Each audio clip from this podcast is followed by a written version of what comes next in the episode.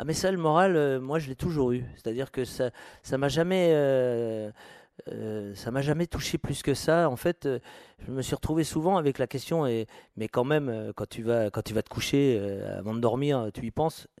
Et en fait, je regarde, je dis, bah non, j'y pense pas. Hmm. Ah bon, tu, bah non. Ça, m'empêche pas de dormir, en fait, euh, j'y pense pas et j'ai pas du tout envie d'y penser.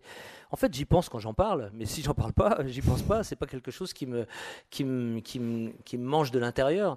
Les leçons que j'ai à tirer de tout ce qui, de tout ce qui m'arrive, plutôt que de, de m'apitoyer sur mon sort ou d'être là à, réfléchir ou à, ou à penser à, à la partie euh, négative euh, Mm. qu'on peut, peut tous avoir dans, notre vie. Donc, euh, moi, je reste plutôt dans le positif et dans les, et dans les projets à venir et dans les choses sympas à faire.